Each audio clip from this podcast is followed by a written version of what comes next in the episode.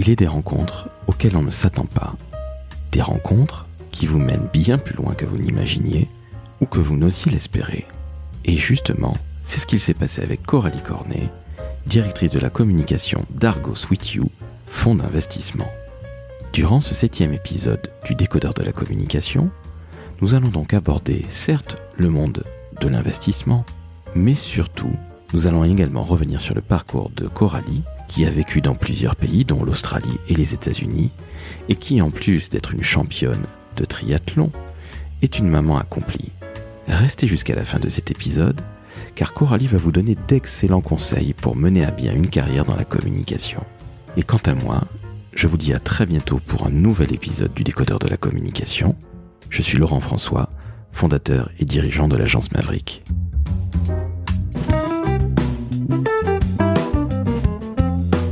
Le décodeur de la communication, un podcast de l'agence Maverick. Salut Coralie Bonjour. Comment ça va? Bah écoute, formidablement bien. Coralie, avant qu'on rentre dans le vif du sujet de ton quotidien de directrice de la communication d'Argos With You, peux-tu te présenter parce que tu es sportive De haut niveau? Non, non, pas, pas à ce point-là. Pas à ce point-là, mais madame court quand même le marathon ou le semi-marathon? Un peu, oui. Un peu oui, tu es trop modeste. Tu es dans une association de communicants. Oui, Et évidemment, le gros de ton travail, c'est évidemment d'être directrice de la communication d'Argos With You. exactement.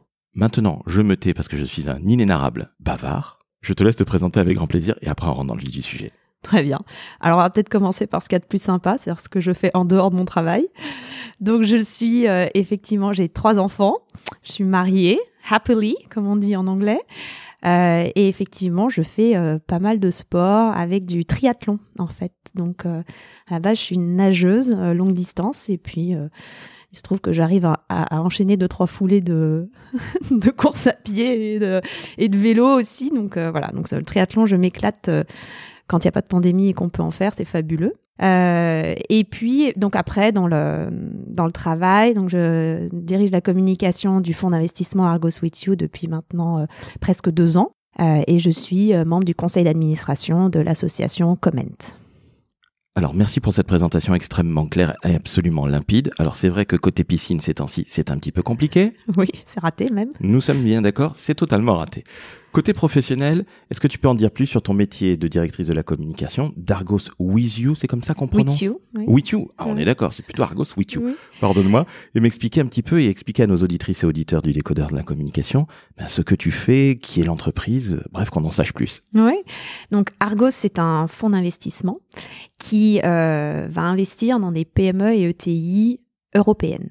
Donc on va euh, investir dans ces sociétés, donc devenir actionnaire majoritaire, grâce à des fonds que nous aurons levés auprès d'investisseurs euh, français ou étrangers. Et donc on va investir ces fonds dans des dans des sociétés.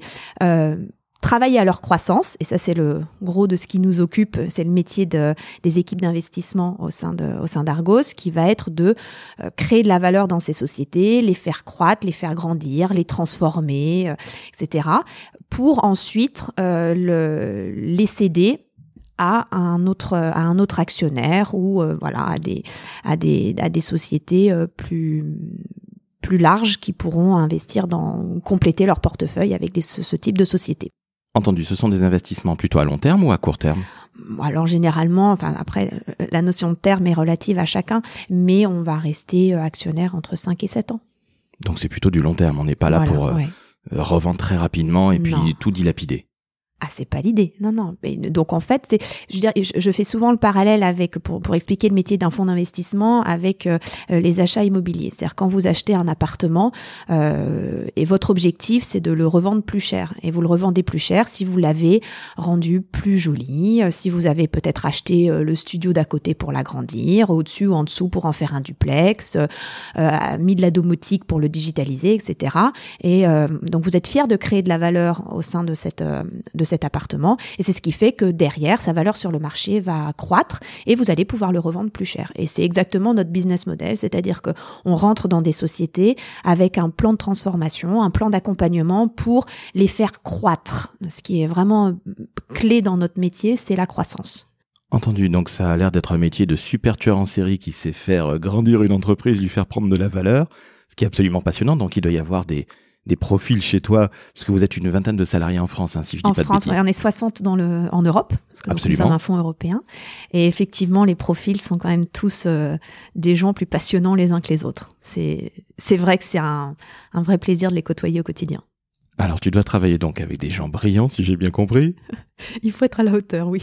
voilà, alors justement, la communication dans ce monde très financier, mais pas que. Non, pas que, loin de là. Finalement, c'est beaucoup de relations humaines. C'est-à-dire que la vérité, c'est que ça va être un chef d'entreprise qui va faire confiance à une équipe au sein de au sein d'Argos pour l'accompagner dans son quotidien et ça va être une relation euh, euh, particulièrement intense pas pas forcément fusionnelle, mais vraiment euh, euh, quotidienne, avec euh, partage de doutes, partage de d'envie, partage de projets, et c'est et, le quotidien est très, on appelle ça être hands-on, c'est-à-dire avoir les être très impliqué dans la dans la stratégie de l'entreprise, et ça va être ça le quotidien. Donc tout part d'une relation de confiance entre deux personnes qui vont décider d'accompagner, de faire croître l'entreprise ensemble. Alors justement, comment toi tu t'inscris dans ce monde d'entrepreneurs au final qui se retrouve qui sa, coquine, si je puis dire. Comment tu t'y retrouves? Parce que ça doit pas être très simple de gérer la communication d'un fonds comme le tien. Alors après, euh, chacun, chaque sont des postes qui commencent à exister de plus en plus dans les fonds d'investissement, euh, et chacun fait un petit peu. Il euh, n'y a pas de poste identique, je dirais. Donc pour moi, donc chez Argos, qu'est-ce que c'est? J'ai deux casquettes. La première, c'est veiller à la notoriété du fonds. Donc un job de communication très classique avec la gestion de, euh, des prises de parole, des ambassadeurs, des messages clés, etc. sur différents médias, les réseaux sociaux, les sites internet, etc. Donc ça, c'est la casquette euh, classique d'un directeur de la communication.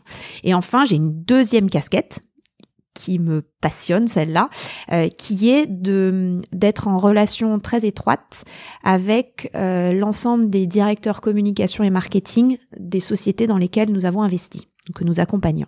Et donc Argos en moyenne accompagne 20 sociétés de portefeuille euh, en même temps, c'est-à-dire qu'avec il y a deux trois acquisitions par an, deux trois sessions, donc on est en moyenne à 20 sociétés que l'on accompagne donc en Europe, des PME et des ETI. Donc, qui ont des, des employés qui vont de 50 employés à 2000 employés. Donc, on est sur des, une variété de PME, enfin de, sociétés, de variété de secteurs, variété de personnes, variété de missions, qui c'est assez extraordinaire, et variété de profils même. C'est-à-dire que certains vont avoir des directeurs marketing, donc des directeurs communication, d'autres des directeurs e-commerce, d'autres des directeurs développement.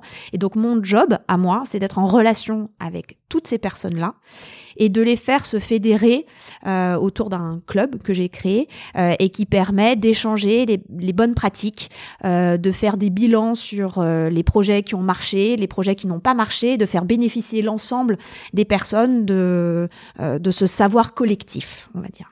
Écoute, c'est absolument passionnant. Je m'attendais à tout sauf à ça. Je m'attendais à, ta première mission, évidemment, euh, métier classique d'un DIRCOM hein, ou d'une DIRCOM. Et là, tu fédères donc une vingtaine ou une trentaine de personnes, j'imagine, entre les directeurs du marketing. voilà, c'est entre guillemets une sorte de petite équipe.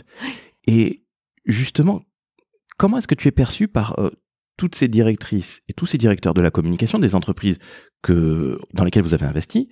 Comment est-ce que tu es perçu? Est-ce qu'au début, tu es perçu un peu comme quelqu'un qui vient euh, embêter alors après, c'est toute une question de personnalité. Donc, parce que ce sont des hommes et des femmes qui sont ensemble autour de la table. Moi, je garde très fort en tête que les personnes qui ont de la valeur sont les sociétés, sont dans les sociétés, et qu'on est un exhausteur de goût euh, si on a un fonds d'investissement, mais que ceux qui font le job euh, au quotidien sont dans les sociétés de portefeuille. Et donc pour moi, c'est mettre en mon, mon travail, c'est de mettre en lumière euh, de, donc de savoir tout ce qui se passe dans notre société et toutes les belles choses, tous les beaux projets que font les que, font nos sociétés et qui sont portés par des communicants ou des marketeurs euh, dans dans ces sociétés-là. Donc euh, euh je, ne sais pas la fin, ils vous le diraient mieux que moi la façon dont eux me perçoivent, mais en tout cas moi, je trouve que de mon côté, c'est un, un, gisement infini de savoir et de, et, de valeurs, et d'idées, d'innovation. C'est, c'est magique. Et, et, et tout, donc, c'est parti de, de cette idée-là, on va dire. Et puis, le, le club a été quand même euh, confronté, a, été janvier, non, a été monté, pardon, en janvier 2020, et donc a été très vite confronté à, aux événements, au, voilà, au confinement.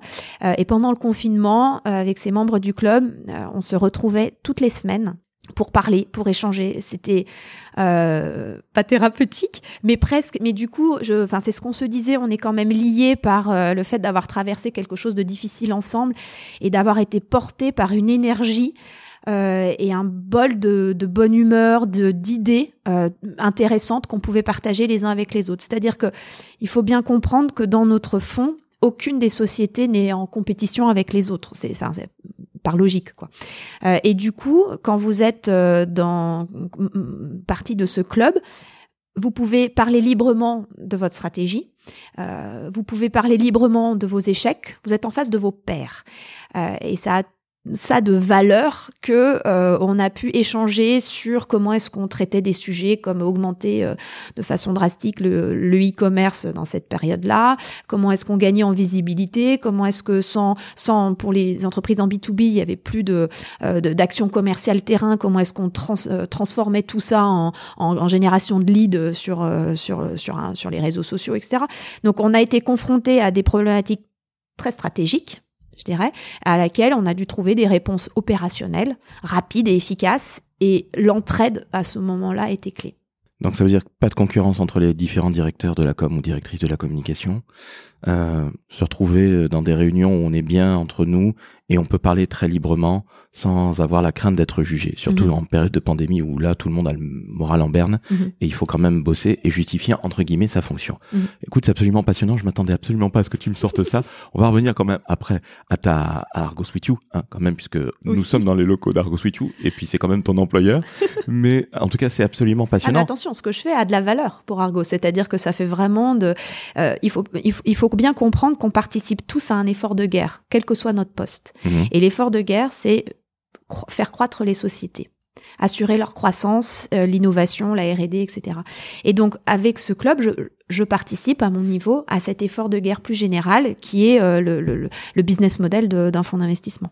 Tu sais bien que les métiers de la communication sont souvent encore un peu mal pris. Hein. Grosso modo, la communication de n'importe qui ou tout le monde peut en faire. C'est assez désagréable. Nous n'allons pas revenir là-dessus, ni toi ni moi, parce que nous sommes convaincus évidemment de l'inverse. Mais est-ce que dans les entreprises où vous avez investi, est-ce que tu te retrouves face à tes pairs avec euh, bah, ces différentes directrices et directeurs de la com qui se disent des fois, parfois, oh là là, je me sens un peu esselé euh, dans ma boîte, euh, qu'elle soit à 2000 salariés ou 50 salariés. Mmh. Est-ce que finalement tu as ce côté presque psychologie et entraide ou au contraire, les entreprises dans lesquelles vous investissez sont toutes des entreprises où la communication est bien assise et euh, globalement, elle n'est pas, n'a pas à justifier de ce qu'elle fait. Pour répondre à ça, je dirais que moi j'ai une approche euh, très euh, très financière de mon métier, c'est-à-dire que ce qui est créé doit apporter à la fin de la valeur. C'est-à-dire qu'il y, y, a un ROI des actions euh, qui sont menées. Euh, et comme j'ai je, ce prisme-là euh, très fort, j'ai tendance à voir de façon biaisée l'ensemble des actions qui sont menées par les sociétés et de, ne, et de, et de mettre en avant systématiquement l'apport en termes de valeur financière ou autre de, des actions qui ont pu être menées par les sociétés. Donc c'est vrai que de ce point de vue-là, le le club aide à cette mise en avant de ces actions-là euh, très spécifiques dans, dans, nos sociétés. La vision que chacun a de son job, des, enfin, ou de la position de son travail dans l'entreprise, euh, est propre à chacun. Je veux dire, bon, ça, après, c'est, mais je dirais quand même que pour avoir euh, vécu euh, la moitié de nos sociétés ont quand même pendant le ou pendant le confinement ou juste pendant cet été ont recruté des directeurs marketing les directeurs communication. Donc moi, je vois dans nos sociétés de portefeuille des recrutements à ces fonctions-là stratégiques. Euh, je vois des recrutements de très bon niveau et je vois des renforcements d'équipe également. Donc ces faits-là me prouvent que dans ces sociétés, dans nos sociétés en tout cas, la fonction marketing et la fonction communication est devenue cruciale. Donc on est, on est, on serait plus dans cette espèce de bullshit communication dont on nous a trop rebattu les oreilles. Et aujourd'hui, on considère, en tout cas dans ce que tu vois au travers du club, que c'est une vraie fonction stratégique. Mhm. c'est évident pour moi, c'est évident. Mais euh, c'est évident.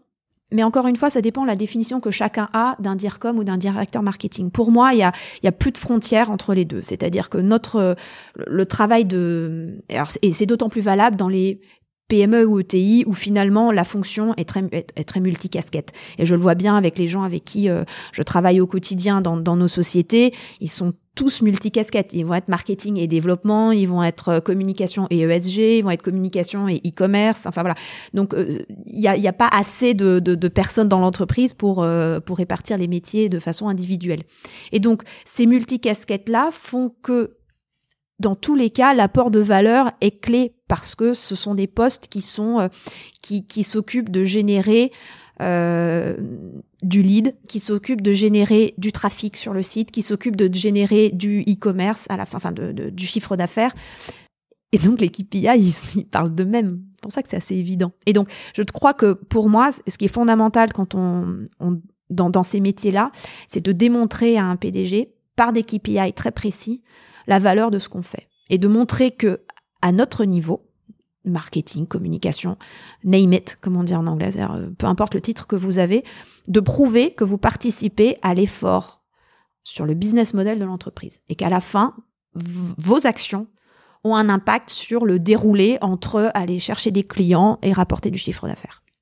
Entendu, c'est parfaitement clair. Je suis pas certain malheureusement qu'encore tout le monde pense ainsi, mais en tout cas, ta démonstration est absolument limpide. Mais je, pense que c'est aussi au, au, au, directeur marketing, au directeur com de prouver de, changer le mindset. C'est-à-dire que ça, ça, ça, peut aussi partir de la base, ce changement de d'idée. Et il y a quelque part, je pense aussi, beaucoup de PDG qui n'ont pas connaissance de ce métier-là, mais qui sont des les PDG ont généralement euh, des connaissances sales ou des connaissances DAF. Enfin, ça dépend le type de, de patrons que, euh, qui sont dans les entreprises, mais euh, je pense qu'il y a de la pédagogie à faire de la part de ces fonctions-là sur l'apport de valeur. Et donc après, c'est à chacun de mettre le baromètre en fonction de dire, moi, la valeur que je veux apporter, elle est à ce niveau-là, je veux créer cette valeur. Donc voilà l'impact le, que je vais avoir sur tout le processus et comment je vais le démontrer. Plus tu vas être dans quelque chose qui s'appelle des KPI, c'est-à-dire mm. bah, tout simplement des chiffres, hein, on va être clair, net et précis, euh, plus ta légitimité va être euh, agrandie. Et tu n'es pas dans un truc ultra créatif, soi-disant,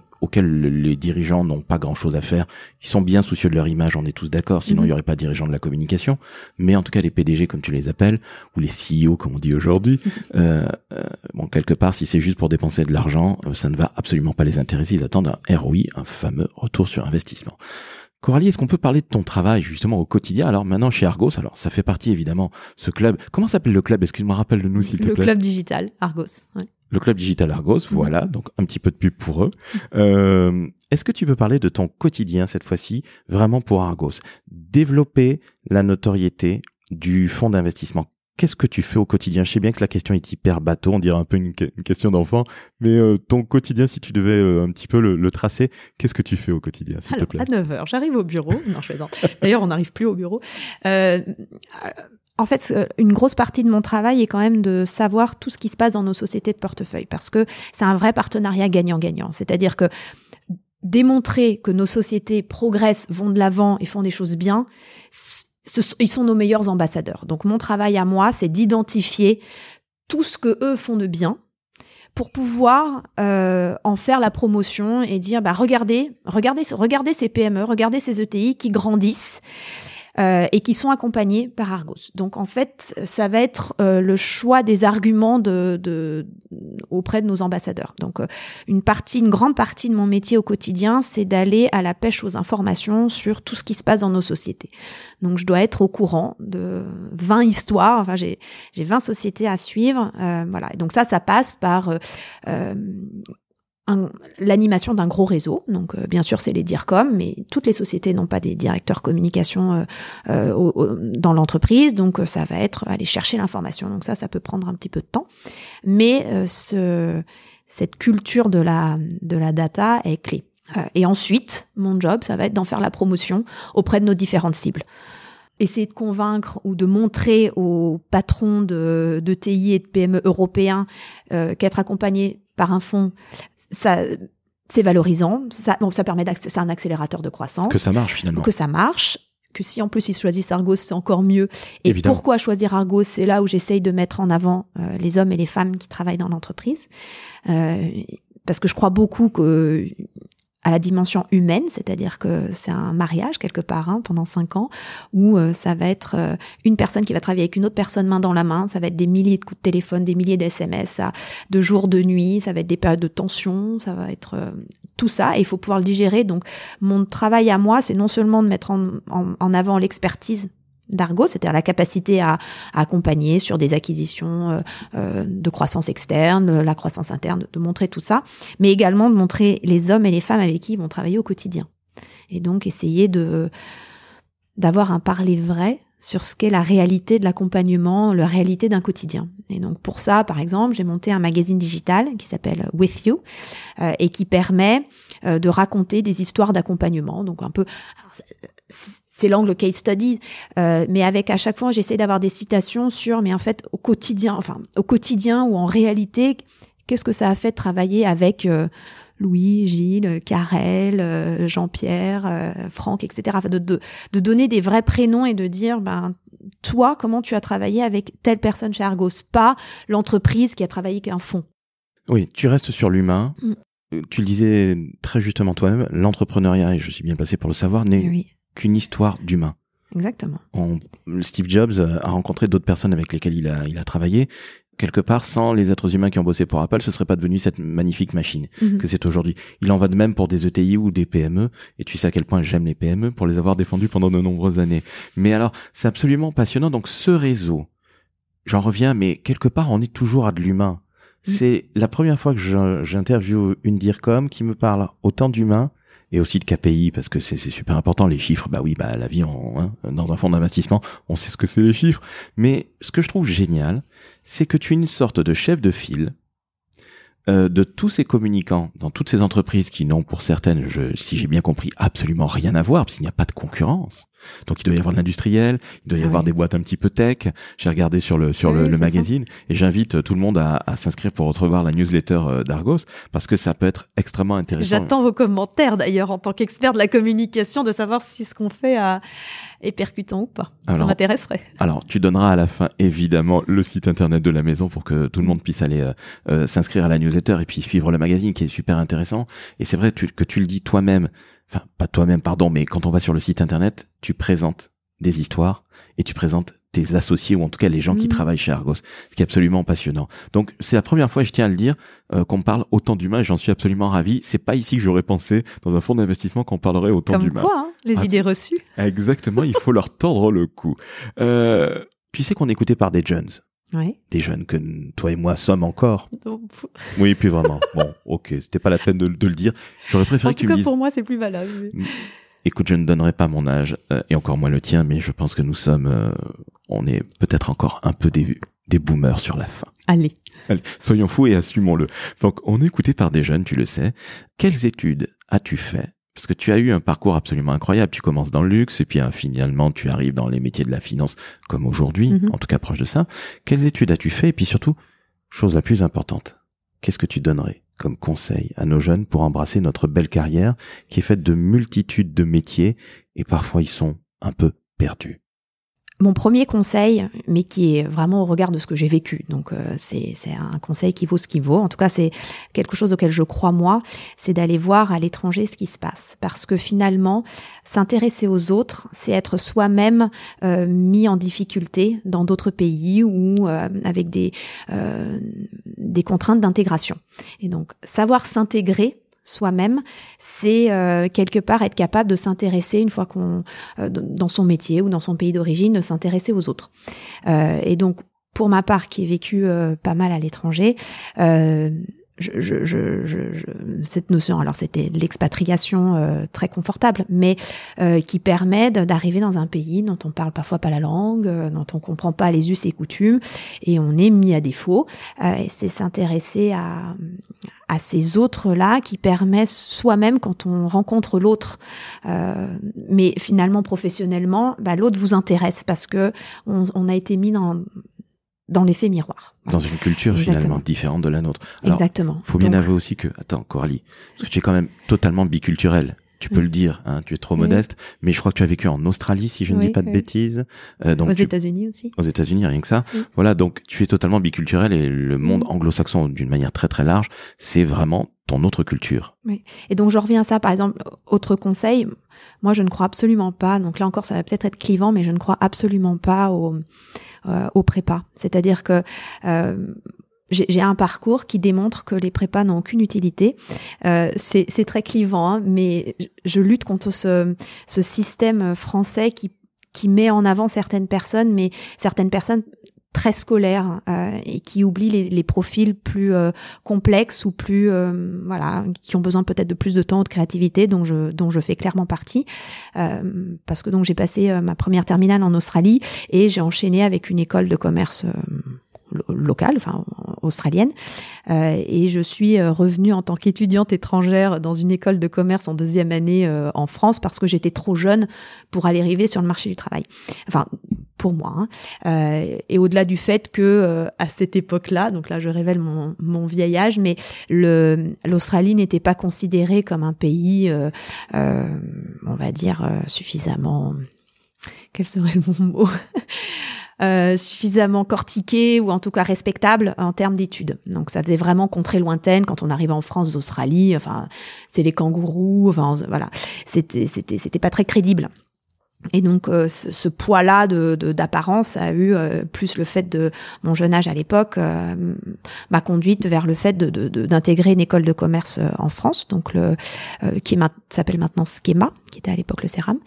et donc c'est voilà, et c'est ce qui a voilà, c'est ce parcours-là qui a fait que je suis arrivée en école de commerce. Euh, avec euh, deux, ans de moins que les gens qui, avaient, qui étaient dans la même année que moi, en ayant vécu euh, trois ans ou quatre ans, enfin peu importe le nombre d'années en Australie avec une façon d'apprendre les choses à l'université australienne, mais qui est magique, c'est-à-dire c'est que du cas concret, c'est on vous apprend le marketing, on dit bah super, vous allez travailler pour cet hôtel 5 étoiles et vous allez faire toute leur stratégie marketing, je vais vous apprendre ce que c'est que le marketing comme ça. Un cours de négociation financière, le prof nous disait bah, je vous donne 50 50 dollars australiens et euh, des fiches de comme, enfin, des, des, fiches de, de, personnages, on va jouer au théâtre et euh, vous ne savez pas ce que l'autre va obtenir, mais euh, au bout de 10 séances, on verra qui est arrivé à négocier quoi. Et tout était, mais et je peux, je peux le nommer, c'est-à-dire qu'on était capable aussi de, de, de, prendre des cours qui n'avaient rien à voir. C'est-à-dire que j'ai pu faire euh, euh de la psychologie, euh, j'ai pu faire des cours de droit en parallèle de mes études qui étaient international commerce, donc qui étaient d'une école de commerce. voilà, exactement. Et donc j'ai pu aller m'aérer sur des sujets qui n'avaient rien à voir avec ma avec la formation classique. Donc non seulement je peux m'aérer sur des sujets atypiques, on va dire, goûter un petit peu euh, à, à d'autres à d'autres choses. Je suis confrontée très vite à ce que à ce qu'est la réalité professionnelle et de ce qu'attendent euh, les, les, les personnes qui à, la fin auraient pu me recruter si j'étais euh, restée en Australie. et, et le choc a été d'autant plus profond d'arriver dans des écoles de commerce en France où il y avait un côté extrêmement scolaire, extrêmement, et c'est ça, inintéressant. Enfin, moi, j'ai trouvé que, alors heureusement, j'étais euh, au schema et donc là, ça va faire rire tous ceux qui étaient dans ma promotion. Mais moi, ce que j'ai aimé là-bas, c'est faire partie de l'école de voile, moi qui ai le mal de mer affreux. Bah, je me suis éclatée à essayer de, d'apprendre à naviguer. On allait skier euh, dans les Alpes et j'ai découvert euh, la sociabilité. En revanche, que je m'étais peut-être un peu interdite en Australie où je j'essayais d'être plutôt bonne élève. Voilà. Alors, c'est intéressant ce que tu dis parce que les, les Australiens ont toujours ce côté très laid back, comme on dit, très cool. Ils ont cette réputation-là. Oui. Euh, comment se fait-il que tu justement tu as appris dans une école très square? Alors je, je n'ai rien contre les écoles de commerce, j'en ai fait une très très bonne, qui est la Rennes School of Business. Je fais un petit peu de pub pour mon école. c'est aussi bien que le CERAM, donc tu étais du côté de Nice, si je ne dis pas de bêtises. Voilà, où il fait toujours beau. Euh, mais justement, c'est intéressant que tu me dises, euh, bon, ok, en école de commerce, c'est très, euh, il y a des carcans hein, pour faire mhm. court et tu n'étais pas très sociable pour autant en Australie. J'ai du mal à, comprendre. Après, ça, c'est des histoires euh, de, contexte personnel hein, où j'étais seule en Australie, donc sans ma famille à 17 ans, et je pouvais pas me permettre de j'avais j'avais pas de backup, on va dire, s'il m'arrivait quoi que ce soit. Donc du coup, j'étais extrêmement sage. Euh, et puis une volonté de capitaliser sur cette chance que j'ai eue de, euh, enfin que mes parents m'ont donné de d'être euh, là-bas. C'était euh, voilà un investissement financier certain. Et du coup, je devais être à la hauteur et obtenir des, des bonnes notes.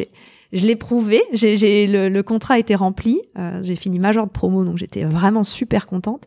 Euh, mais voilà, c'était c'était plutôt des éléments de contexte parce qu'effectivement l'Australie, l'Australien moyen que je pouvais être amené à côtoyer euh, n'était pas forcément à l'époque euh, poussé sur les études. Il y avait seulement 3% des élèves de terminale qui intégraient des universités, etc. C'était euh, à l'époque, donc c'était il y a une vingtaine d'années. Donc vraiment les choses changent, mais les gens allaient très vite dans la vie professionnelle parce qu'il y avait je sais pas, à l'époque je m'étais pas renseignée, mais peut-être le plein emploi. Enfin vraiment, c'était, on sentait que le trouver un travail était très facile, la vie était peu chère, donc il y avait une facilité de vie qui peut-être ne poussait pas à, ce challenge-là euh, euh, intellectuel qui est de faire une école, d'aller chercher peut-être autre chose. Mais ils étaient très heureux, donc à partir de là, euh, c'est peut-être une leçon de vie aussi de dire est-ce qu'il y a vraiment besoin d'aller chercher tout ça pour être heureux? Voilà, question du jour. question du jour et surtout un parcours très personnel et félicitations d'être parti à l'autre bout du monde à 17 ans. Je ne savais pas, donc je comprends mieux ce que tu ce que tu nous dis parce que ça me paraissait bizarre, mais tu as expliqué magnifiquement bien les choses. Est-ce que tu as un autre conseil à donner à notre jeunesse française ou qui se veut internationale? Parce que moi aussi, je considère qu'il faut mieux partir à un moment ou à un autre pendant ses études. D'ailleurs, qu'on en ait fait ou pas, hein, bac plus 5 ou bac moins 5, allez voir ce qui se passe ailleurs, allez voir dans d'autres pays, tant que faire se peut des pays anglophones, parce que l'anglais n'est plus une langue euh, étrangère. Tu es mhm. d'accord avec moi, Coralie? Mhm. bah, Je, je l'ai jamais vraiment considéré comme étrangère, mais ça, après, c'est un niveau personnel. Exactement, bienvenue au club. Mais ce que j'ai envie de te dire, est-ce que tu aurais un autre conseil à donner ou là où tu te sens Il y a vraiment quelque chose. Je, je, dirais que le deuxième, la deuxième étape euh, dans ma construction qui a été très forte, c'est le le moment où j'ai renoncé aux apparences. Euh, j'ai commencé euh, ma carrière euh, chez Louis Vuitton, Guerlain.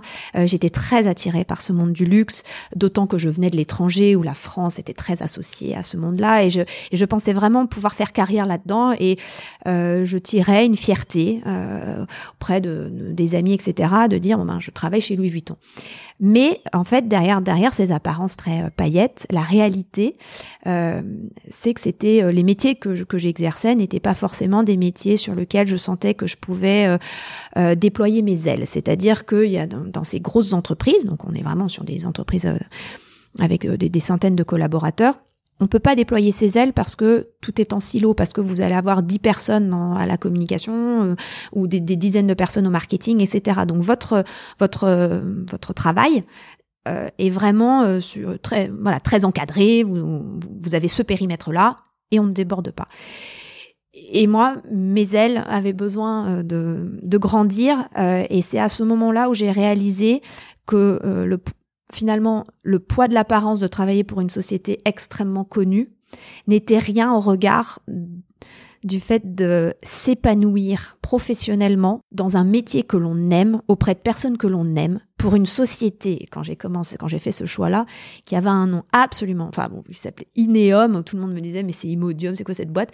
Et, j'ai changé, et ça, ça a été la rencontre avec euh, mon premier euh, responsable, Vincent Chaudel, et je me suis dit, j'ai envie de travailler avec lui. On est une petite équipe, on est 3-4. Tous les dossiers sont au milieu de la table. On peut déployer les ailes, on fait ce qu'on a envie. Si on veut aller euh, toucher de la com interne, toucher de, euh, de la communication recrutement, si on veut faire... Euh, on, peut. On peut. Et ça, ça m'a plu. Et à partir de là, ça a été vraiment un switch. Et je me suis dit, en fait, fais toujours le métier qui te plaît, indépendamment du nom de la boîte, si elle est connue, pas connue. C'est secondaire. Alors, c'est très intéressant ce que tu dis là, parce que finalement, paradoxalement, tu fais exactement comme tous les jeunes diplômés d'école de commerce, tu vas travailler pour une très belle boîte, Louis Vuitton en l'occurrence. C'est très bon pour le CV, c'est bon, hein, mhm. évidemment. Puis à un moment, tu te dis, bon, écoute, je vais moi déployer mes ailes euh, de papillon, parce que tu es une nageuse, je le rappelle. Et puis après, on terminera avec le sport, parce que c'est aussi très intéressant, parce que beaucoup de gens qui font de la communication font du sport ou font de la musique, font soit un art, soit quelque chose, ou en tout cas, ils peuvent s'exprimer d'une autre manière, on va dire très créative. Euh, finalement, paradoxalement, tu te dis un moment, euh, j'imagine que tu devais avoir 26, euh, 27 ans, c'était à cet âge-là ah, C'est un peu plus jeune, mais bon. Ah oui, c'est vrai que toi, tu es un petit peu précoce, c'est pour ça. Pardon, excusez-moi, madame. Mais euh, 27 ans, j'étais maman, c'est une autre période de ma vie.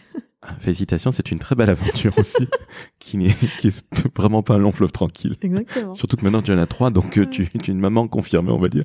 Mais justement, euh, tu fais comme beaucoup de jeunes diplômés, tu rentres dans une très belle boîte qui est bonne sur le CV, qui va te faire avoir une belle carte de visite et à très juste titre.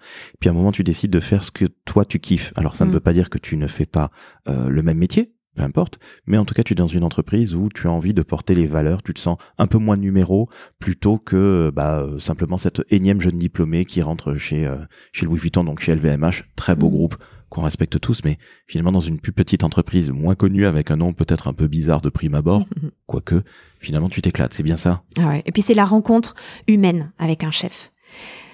Enfin, un responsable. euh, J'ai toujours appelé mon chef, mais euh, et, là, ça a été le point de. Je me suis dit, mais en fait, choisis les personnes avec qui tu as envie de travailler, et elles vont te porter, elles vont te. Je, je, je lui ai dit pendant, je suis restée deux ans et demi, trois ans, je n'ai pas eu un seul jour la sensation de travailler, mais pas un seul.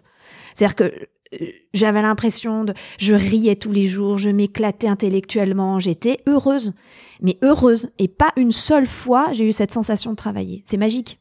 Je trouve que voilà, secret de la on, vie. on ça. retrouve ces ambiances-là dans des, dans, auprès des artistes qui vous disent mais je fais le job, je, je peins, je fais de la musique, je danse, je, et accessoirement je suis rémunérée pour ça. Mais voilà et modestement parce que je trouve que c'est plus rare de- dans, dans, dans le, le, le monde professionnel plus classique de retrouver cette sensation bah, de pas travailler, de, de faire des choses qui s'éclatent et ça, ça a été vraiment mon motto à partir de ce jour-là, c'est de dire cette sensation ne me quittera jamais. Je trouve que tu as tout à fait raison. Le vrai secret de la vie, c'est justement de ne pas avoir l'impression de travailler. C'est comme ça qu'on s'éclate. Tu parlais des métiers artistiques ou du sport, hein, et on va, on va, on va conclure avec le sport évidemment. Euh, mais tu as tout à fait raison. Et si je pouvais te donner moi aussi un conseil pour une fois, c'est faites vraiment un truc que vous aimez. Mhm. N'ayez pas l'impression d'aller bosser euh, dans un 9 to 5 comme on dit aux États-Unis ou quelque chose qui est hyper chiant. Certes, il faut bien vivre, comme disait Thierry Roland, le grand philosophe du sport, qui est malheureusement décédé trop tôt, évidemment. Mais au-delà de la blague, euh, faites un truc qui, que vous kiffez. J'ai une petite question alors que je suis en train de perdre ma voix.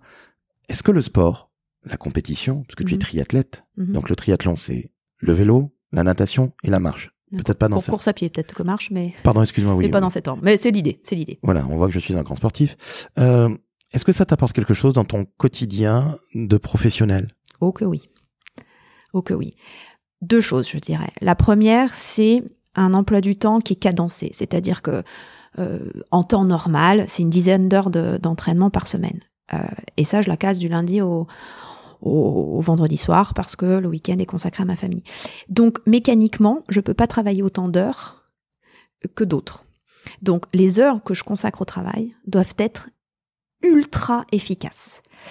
Et le sport en ça, donc en ça, la quantité d'entraînement m'a obligé à, à être une, une, fusée d'efficacité. Donc ça, euh, ça a été pour moi euh, un voilà un, un apprentissage assez euh, assez fort. Donc c'est vrai que voilà, ça le gain d'efficacité est, absolument remarquable, je trouve.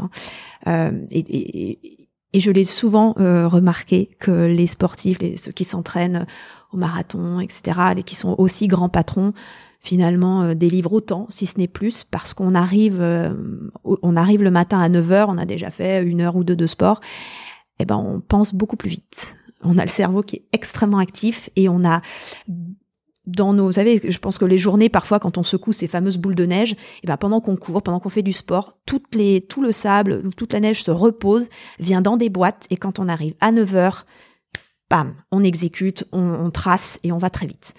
Donc ça, c'est la, première chose. Deuxièmement, dans le triathlon, euh, ce que ça m'a appris, c'est un sport euh, qui mélange hommes et femmes. Donc hommes et femmes prennent le départ en même temps, et hommes et femmes arrivent en même temps. Donc, dans le monde professionnel, euh, et moi je travaille dans un monde plutôt masculin, le fait d'être confronté à des hommes au même niveau m'a aidé à positionner mon job au même niveau que celui qui était fait par des hommes. Et ça a été euh, un, un travail de confiance en soi, de, euh, de confiance en son job, euh, de réfléchir euh, le niveau compétition, réfléchir euh, euh, un peu en stratège, en entreprise, etc. et de et de et de se valoriser finalement. Et de se dire, euh, bah, dans, dans le sport, euh, bah, je sors, euh, je peux sortir troisième de l'eau sur 400, et les hommes sont derrière moi. mais quelque part, on, on ils me rattraperont. En surtout en course à pied, tout le monde me rattrape. Je suis absolument nullissime. Mais peu importe, en fait, c'est ça, c'est de dire, en fait, on est des, on est des humains dans l'eau. Et hommes, femmes, peu importe. On fait tous le même sport et on est tous en compétition sur le même pied, sur un pied d'égalité. Et ça, ce sport m'a appris que du coup, cette, ce pied d'égalité, bah moi, dans ma tête, je le considère identique en entreprise. Je suis sur un pied d'égalité, homme-femme, avec mes collègues. Et je dirais que ça m'a apporté une confiance en moi qui a été bien nécessaire, parfois. Coralie, je te remercie pour cet entretien absolument passionnant. Je ne m'attendais pas à partir en Australie. Je ne m'attendais pas à trouver un club d'une vingtaine de communicants et de communicante, je ne m'attendais pas à ce qu'on parle autant d'humains dans un fonds d'investissement où je pensais plein de, de clichetons et d'images d'épinal qu'on ne parlerait que d'argent. Écoute, je te remercie. Merci beaucoup. C'est moi qui te remercie vraiment. C'est un entretien passionnant. Plaisir partagé. Quant à nos auditrices et à nos auditeurs du décodeur de la communication, je vais leur rappeler qu'il faut noter évidemment 5 étoiles sur Apple Podcast. C'est important, ça me fait remonter. Et surtout, si ça peut vous permettre d'apprendre des choses aussi passionnantes comme avec Coralie, eh bien, j'en serai absolument ravi. Je vous dis à très bientôt. Coralie, je te redis avec très grand plaisir. À bientôt, je l'espère. À très bientôt. Ciao, ciao à tous.